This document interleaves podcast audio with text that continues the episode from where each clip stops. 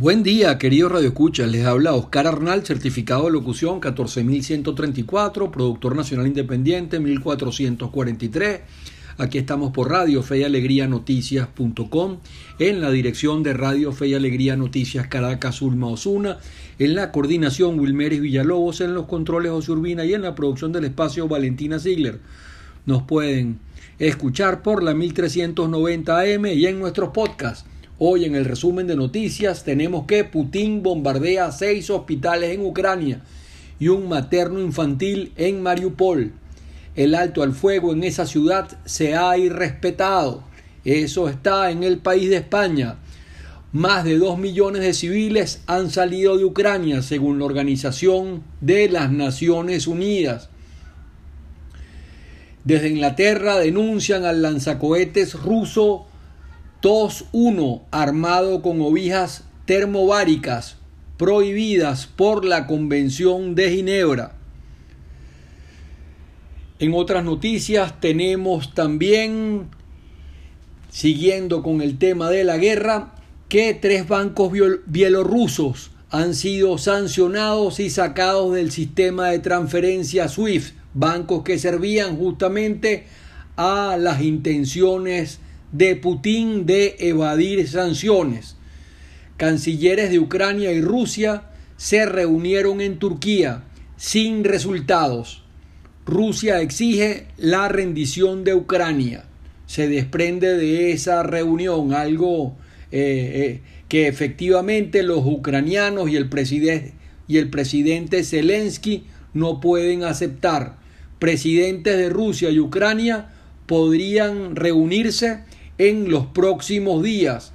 Ambos mandatarios han afirmado que una reunión presencial, o sea, una reunión de ambos, podría ser importante en estos momentos del conflicto. Y definitiva, Rusia y Putin sacan justamente a ese país del Consejo de Europa, organismo eh, que vela por el cumplimiento de los derechos humanos en toda Europa. O sea que sale Rusia de ese Consejo Europeo. En más noticias de la guerra, eh, tenemos que exigen a Rusia preservar las 15 plantas nucleares de Ucrania para evitar otro Chernobyl.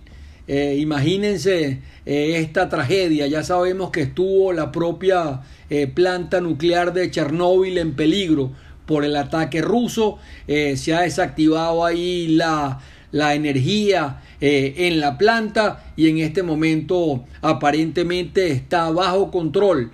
Pero, digamos, Borrell desde la Unión Europea exige, digamos, todas las precauciones sobre las plantas nucleares ucranianas que sirven para, obviamente, darle energía o sea, no tienen fines eh, de producción armamentística, sino fines energéticos.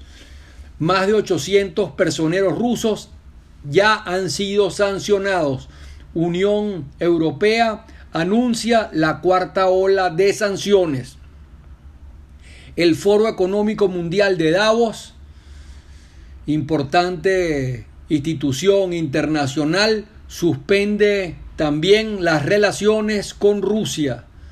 Decreto de Putin obliga a pagar deuda en rublos y no en dólares o euros. Maduro pidió a Putin descongelar dinero venezolano de bancos rusos. ¿Y ahora cómo? Es la gran pregunta. Saca eh, Maduro los fondos venezolanos, los fondos de PDVSA de esos bancos eh, que están bloqueados de esos bancos precisamente rusos. O sea que Maduro en peligro y en medio de eso evidentemente trata de negociar con los Estados Unidos como tabla de salvación.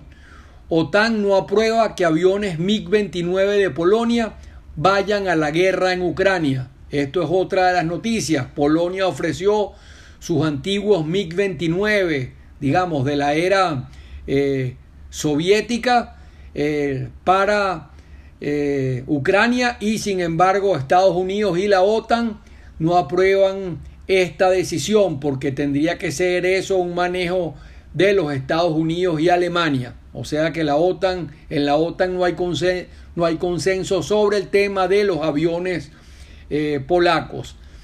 Japón, fíjense esta noticia, anunció la intención de retomar cuatro de las islas Kuriles en posesión de Rusia desde la Segunda Guerra Mundial.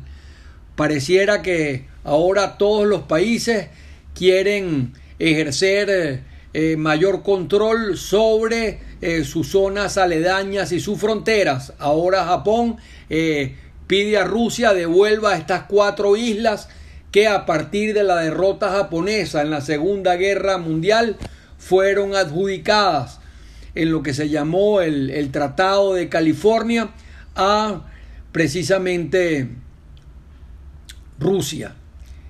Frente Institucional Militar de Venezuela exigió la liberación de 122 oficiales presos políticos injustamente detenidos, así clama el Frente Institucional Militar venezolano. Igual pidió la aceleración de esos juicios retrasados y condiciones dignas para todos aquellos para todos aquellos militares, gente eh, de la ocupación del oficio castrense que se encuentra, según el Frente Institucional Militar, injustamente detenido.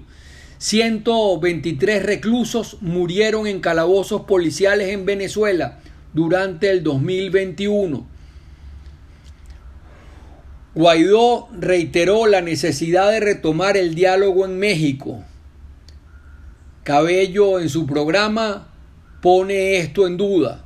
O sea, abre interrogantes con, con, relación a retomar ese diálogo necesario en México. La ONU aplaude eh, que se retome este diálogo eh, entre oposición y, gobierno y, los factores involucrados en, en esto justamente en México. Grupo Traqui compra, compra el Hotel Meliá en Caracas por 50 millones de dólares. Imagínense la suma, eh, lo que significa esta inversión. Más de 30 hectáreas del Parque Nacional Henry Pitié fueron devastadas por las llamas. Eh, los bomberos lucharon con las uñas y luchan todavía porque eh, el tema no finaliza del todo pensionados protestaron en todo el país por lo que llaman pensiones de muerte. Las pensiones no alcanzan para nada. Los adultos mayores en estado de necesidad y lanzaron esta o este SOS en todos los, digamos, en todas las capitales del país, en todas las sedes de los seguros sociales. Ayer el Real Madrid le ganó 3 por 1 al Paris Saint Germain.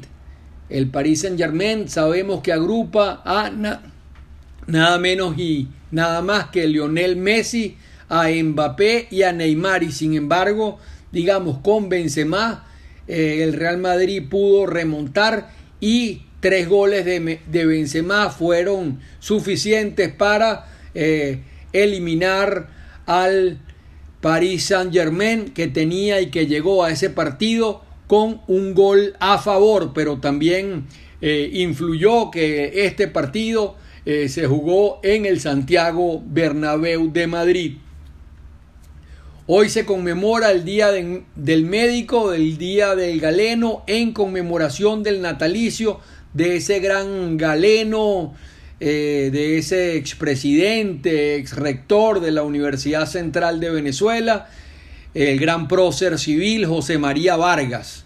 Eh, encabezó José María Vargas eh, la traída de los restos del libertador Simón Bolívar y fue justamente el albacea del libertador y quien justamente se ocupó de organizar sus restos cuando los trajeron de Colombia a Venezuela. En la frase del día, lo que te hace feliz es lo que piensas, no es lo que ganas, no es donde estás, lo que te hace feliz es lo que piensas. Es una frase de Dale Carnegie. Interesante esta frase porque sin duda el pensamiento y el control de los pensamientos es fundamental. En este sentido, digamos, eh, lanzamos una idea, es el tema, por ejemplo, de la programación neurolingüística, donde la gente, digamos, hace eh, propósitos de pensar con optimismo, de pensar bien, eh, de pensar en positivo y esto es lo que nos da alegría y es el tema de luchar por la felicidad de cada uno. O sea, somos lo que pensamos, importante esto, pensar bien, pensar en positivo, controlar nuestros pensamientos y no estar rumiando sobre lo que no hicimos en el pasado o dejamos de hacer, vivir el presente y vivirlo, digamos, con fe, con alegría, con optimismo y dándole eh, gracias a Dios de que tenemos vida, de que estamos en un nuevo día, de que tenemos salud. Eso es fundamental. Hoy estaremos conversando en nuestro programa eh, a continuación con León Hernández. Él es un investigador venezolano, periodista, coordinador del Observatorio Venezolano de Fake News. Estaremos hablando sobre esto de la fake news, especialmente con lo que está pasando en Ucrania y con lo que pasa también en Venezuela con una propaganda, eh, digamos, venenosa a que nos tienen muchas veces acostumbrados los medios eh, gubernamentales y oficialistas. No se aparten, queridos radioescuchas, de nuestra sintonía, que venimos con más. Ya volvemos con ustedes. Feliz día del médico para todos.